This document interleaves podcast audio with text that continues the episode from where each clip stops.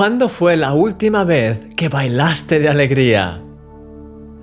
Cuando el arca de la alianza, que representaba la presencia de Dios en medio de su pueblo, fue transportada a Jerusalén, el corazón del rey David estaba tan lleno de gozo que dice la Biblia que danzaba con toda su fuerza delante de Jehová y estaba David vestido con un efod de lino.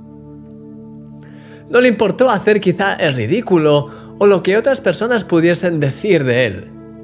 Su amor por Dios le llevó a danzar con todas sus fuerzas ante Él, como un niño que baila cuando está contento. El Salmo 84 refleja esta misma pasión por la casa y por la presencia de Dios. Este salmo empieza diciendo, Cuán amables son tus moradas, oh Jehová de los ejércitos. Anhela mi alma y aún ardientemente desea los atrios de Jehová. Mi corazón y mi carne cantan al Dios vivo. Sí, es verdad. La presencia de Dios es un lugar tan amable, tan agradable. Mi corazón anhela tanto estar allí donde Él mora, que se ha convertido en un deseo ardiente, en un fuego en mi interior que me lleva a buscarle de lo más profundo.